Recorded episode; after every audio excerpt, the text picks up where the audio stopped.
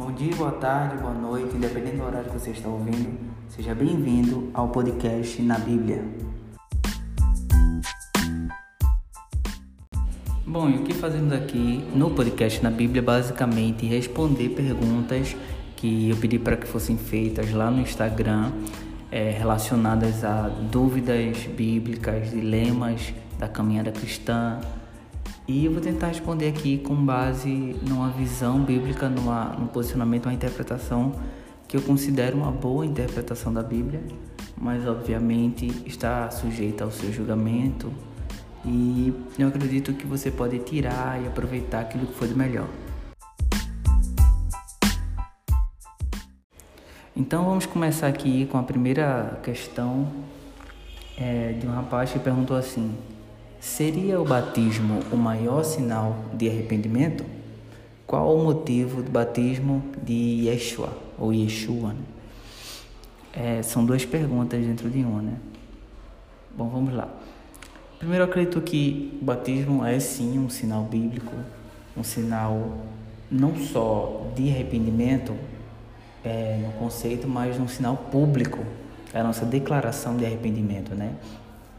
Com ele, nós dizemos aos outros: Olha, a partir de agora vou seguir um caminho contrário ao que eu seguia antes. Porém, o maior sinal, né, a evidência de arrependimento é a nossa vida, é a nossa vivência. Jesus dizia que nós reconheceremos as árvores pelos seus frutos. Então, quando ele fala de frutos, ele está falando de maturidade, de amadurecer ou de evoluir. Então, nós só veremos essa evolução através dos frutos, através das obras, né? Em outras palavras, no, no princípio, no conceito bíblico, é, frutos e obras, eles têm a mesma ideia aí. E eu acredito que Jesus se batizou justamente para mostrar que deixaria de ser um homem comum, né? Como ele estava sendo, para agora começar a cumprir o seu propósito. Então, nessa parte conceitual de que o arrependimento é você mudar de, de estilo de vida, né? você seguir agora um novo estilo de vida, de obediência ao propósito de Deus, é, podemos dizer que sim, Jesus se batizou por um arrependimento. Né? Ele até diz assim: para que se cumpra toda a justiça. Como quem diz: olha, é justo cumprir é, a palavra de Deus totalmente. Eu não vou pular etapas. Então, se antes de tudo tem que ter um processo, uma declaração pública de arrependimento, eu vou me submeter a ela. Ok? Essa foi a primeira pergunta. A segunda pergunta é de outro rapaz que diz assim: Tenho andado fraco e sem forças para ler a Bíblia. Como lidar com essas dificuldades? Vamos lá. Isso é muito comum na nossa cultura, né? O Brasil em si não é um país de leitores, infelizmente. Agora, o preocupante é o quanto daquilo que lemos nós somos testemunhas, né? não, não somos chamados para ser espectadores do Evangelho leitores do Evangelho apenas, mas para sermos coparticipantes, sermos testemunhas daquilo que nós lemos. E é interessante que você pode ler só um capítulo por semana, por exemplo. Se todos os dias dessa semana você ser uma pessoa que tenta levar essa sabedoria de uma maneira prática, de uma maneira vívida, já está de bom tamanho, né? A fraqueza que você citou aí é uma questão que vai estar sempre é, fazendo parte da nossa caminhada. Né? Eu costumo dizer que Jesus falou que era o caminho justamente para a gente não pensar que por estar seguindo Ele é, estaríamos num destino, né? chegaríamos a uma, a uma fase em que não teríamos fraqueza, que não teríamos problema. Tanto é que o apóstolo Paulo diz que prossegue para o alvo. Então ele diz, não que eu já tenha obtido alguma coisa, né? quando ele está falando ali um pouco sobre como ele está sentindo, no estado que ele está. Em outro momento, ele diz em 1 Coríntios 11, 29, que quem está fraco, que eu também não me sinta fraco. Então, é muito comum a gente se sentir fraco. A questão é a gente não sair de perto daquilo que nos fortalece. Então, o problema não é se sentir fraco ou se sentir triste, né? Numa outra analogia aí, citando outro exemplo. O problema é a gente se entregar a isso e sair de perto daquilo que nos alegra, que nos fortalece. Então, é, sobre a sua leitura, a questão não é nem muito a frequência, mas o quanto você está sentindo que aquilo tem impacto real. Eu, eu costumava, a, nesses, nesses problemas, nessas fases em que eu não estava conseguindo ler muito bem, ouvir pessoas que liam muito, né? Ou pessoas que eu sabia que, que liam bastante. E essas pessoas, quando pregavam, era como se elas estivessem recitando a Bíblia. Só que é, eu era comovido pelo Espírito para não apenas olhar para essas pessoas, mas ser uma dessas pessoas. Então, alguém que inspira outras vidas, alguém que traz essa vontade de, de amar as Escrituras é, em outras pessoas. Então, quando se sentir fraco, não seja definido pelo seu sentimento, né? Não seja uma pessoa que, que olha para esse pô, eu sou fraco. Não, você está fraco. Assim como o apóstolo Paulo já esteve fraco, como ele mesmo já disse, já declarou. Assim como é, sua liderança e qualquer outra pessoa que tente seguir o caminho do Evangelho pode se sentir. Então, a questão é não, não pararmos na fraqueza, não sermos definidos por ela. Então, busque força em Cristo, na Sua palavra, naquilo que Ele prometeu é, para você e aquilo que Ele prometeu queria fazer através de você. Então, isso nos move muito, né? Não apenas o que o que Cristo tem para nós, mas o que Ele tem para fazer através de nós. É o que nos faz muitas vezes levantar da cama com vigor, com alegria. E tenha a certeza que é, você verá dias melhores do que esse. Você não pode ser definido por um dia ruim. Talvez você, quando fez essa pergunta, só estava no dia ruim, no momento ruim. E amanhã, depois da manhã, você vai estar num dia melhor, você vai se sentir muito forte. Então, ainda assim, para aqueles que se sentem fortes, a Bíblia diz que nós temos que ter cuidado para não cair. Então, é sempre estar em alerta, né? Não quando eu estiver forte, eu não vou dizer sou forte, né? Como quem confia na própria força. Quando eu estiver fraco, sou fraco. Mas tentar olhar para Cristo, que é suficiente. Ele é o único autossuficiente. Ele é o único que pode dizer para a gente permanecer, seja num dia ruim ou num dia bom, seja num dia em que estejamos se sentindo fraco ou num dia que a gente esteja se sentindo forte. Se apegue a Cristo, porque independente de como você estiver se sentindo, ele irá agir através de você e não você através de si mesmo.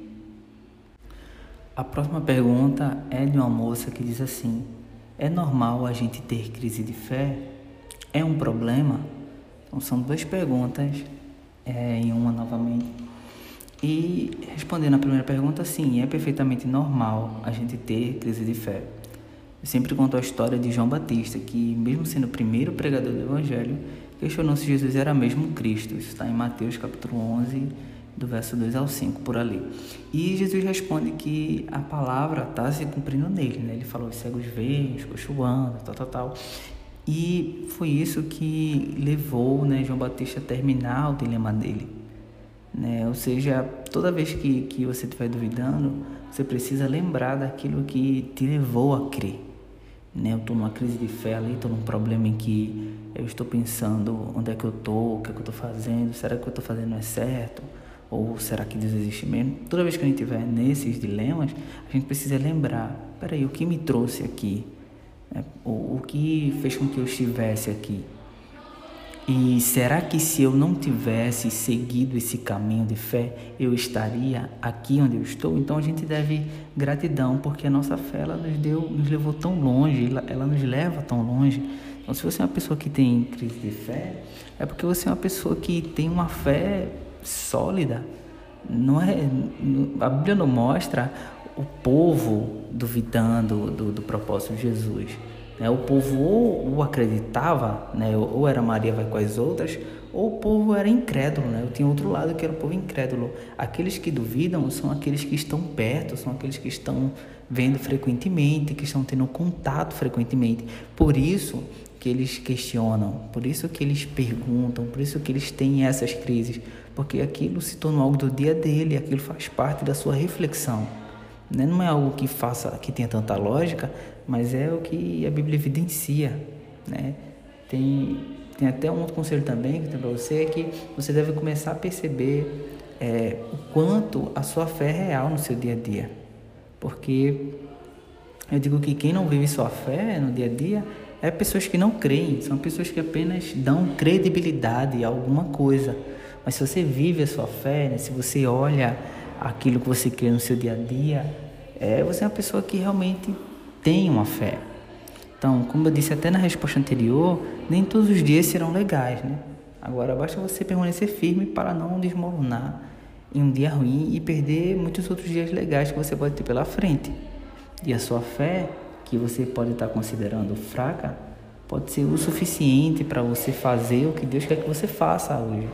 Então, Jesus até fala que ele fala sobre tamanho de fé, né? Ele diz que se a fé for pelo menos do tamanho de um grão de mostarda, poderemos dizer é, para um monte se atirar no meio do mar, enfim, dependendo da lei do evangelho, tem, tem algumas falas diferentes, mas Jesus sempre fala sobre a nossa fé, o tamanho da nossa fé, é, não ser tão importante, mas o quanto daquilo que nós cremos nós vivemos. Então, eu creio que, por exemplo, Deus me chamou para ser um pregador do Evangelho e eu creio que esse é o propósito dele na minha vida. Então, eu vou ter dias ruins que eu vou, vou questionar, vou perguntar: será que eu sou um bom pregador? Será que eu não sou uma pessoa que não tem criatividade? Será que eu sou uma pessoa que não tem competência, que não tem coragem, que, que não fala que não é agradável de se ouvir. Então eu vou ter vários dias que eu vou pensar, será que Deus me escolheu mesmo? E aí nesses dias eu preciso lembrar, peraí, o que, o que fez com que eu cresce? Né? Eu vi outras pessoas que eram também incapazes e Deus foi lá e levantou essas pessoas. Deus foi e transformou essas pessoas em homens e mulheres de Deus. Eu não posso desistir porque eu estou num dia ruim, porque eu estou passando por um problema. Então as evidências estão aí, as provas que Deus existe e que a sua palavra sobre a minha vida, sobre a vida de outras pessoas é, existe então aí. Então eu preciso só honrar aquilo que eu acreditei um dia, aquilo que eu tenho acreditado e que mesmo estando fraca, a minha fé ainda existe. Então, esse é o meu conselho para você. Não desista, tá certo? Como eu disse anteriormente, você pode estar só passando por um dia ruim. E vamos encerrar com a pergunta de um rapaz que diz assim: A salvação vem por meio da cruz, mesmo sendo um antigo objeto de tortura? Vamos lá, é, Jesus disse que quem quisesse segui-lo deveria tomar uma cruz antes mesmo dele subir numa cruz ali, ser pregado numa cruz. Então é, é preciso a gente entender que a verdade é que a cruz ela é um símbolo da renúncia do cristão. A vida de Jesus é o que nós podemos chamar de a morte do nosso eu. Quando deixamos de viver nossa vida para viver em nós a vida de Cristo, a gente morre para si e voltamos a viver por Ele, né? Ele até diz assim: Pois quem quiser salvar a sua vida irá perdê-la. Fica um pouco confuso porque ele diz em seguida: E quem perder a sua vida irá encontrá-la. Ou seja, sua morte e sua ressurreição são hoje para nós uma espécie de analogia do que realmente é o, o, o, o Evangelho de Deus. A cruz é o resultado de uma vida de renúncia do Filho de Deus. E ele decide viver a nossa vida, né? ser massacrado porque nós pecamos, né? porque nós somos pecadores, nós deveríamos ser condenados e ele passou por isso. E ele decidiu viver a nossa vida para que a gente vivesse a vida dele, que é uma vida de filho, uma vida de quem realmente vive em obediência. Através da morte de Jesus, do sacrifício de Jesus, nós podemos ver o que a sentença que ele pagou para que você não pague num dia que a gente esteja se sentindo mal, né? Como eu citei até nas perguntas anteriores, tudo está se conectando aqui. Eu estou num dia ruim e eu vou e, poxa, você, eu, eu vou para o inferno, ser condenado porque eu não estou bem. E mas a gente tem a morte de Jesus como exemplo para dizer, olha, você tem novas chances. Alguém se sacrificou para que você não se entregasse, para que você não morresse, você tivesse a nova chance. E aí eu olho para a vida de Jesus e olhando para a vida de Jesus, eu começo a me reerguer, eu começo a perceber o quanto ele sofreu para que eu não sofresse, o quanto ele persistiu para que eu não desistisse. Né? Isso, isso me emociona muito porque o Evangelho é vívido, não é uma mensagem assim que a gente ouve um dia se converte, ouvi um dia e aceitou Jesus e pronto, agora é céu. Não, mas é uma mensagem de salvação diária. Nós somos salvos por Jesus, livrados de condenação diariamente. Ele foi condenado para que eu e você fosse absolvido. E a sua ressurreição acabou vencendo a cruz, né? trazendo para a gente a ideia de que a morte, a condenação, o pecado, a nossa culpa, ela não vai nos definir, não vai acabar com a nossa raça, porque Jesus colocou no nosso lugar e agora eu posso me colocar no lugar dele. Então, eu me colocando no lugar dele, eu volto para perto de Deus, eu consigo o perdão de Deus, eu falo com Deus como amigo, como que não tem culpa, porque a minha sentença foi paga. Então, se eu devo alguma coisa a alguém, eu devo a Jesus, porque Jesus pagou todas as minhas dívidas. Então, como é que eu pago, entre aspas, a minha dívida com Jesus? Eu sigo o exemplo dele, eu sigo o caminho dele. Então, é, nós não somos salvos por meio de um objeto de tortura, mas por meio da cruz de Cristo no sentido a sua renúncia. Amém? Se você gostou desse podcast, das, das respostas, é, não deixe de compartilhar com alguma pessoa para abençoar essa vida também e para fazer com que é, essa mensagem que eu compartilho aqui ela alcance um número maior de ouvintes e também compartilho com eles lá o meu perfil do Instagram para que eles consigam perguntar, né? Nos, dias que eu coloco uma caixinha de pergunta, não precisa pedir para ninguém me seguir não, só pedir para a pessoa perguntar, olha, tem alguma dúvida, tu viu aquele podcast, eu gostasse, pergunta nessa caixinha que ele vai responder lá teu dilema, tua dúvida bíblica, enfim. Deus abençoe a sua vida e até a próxima.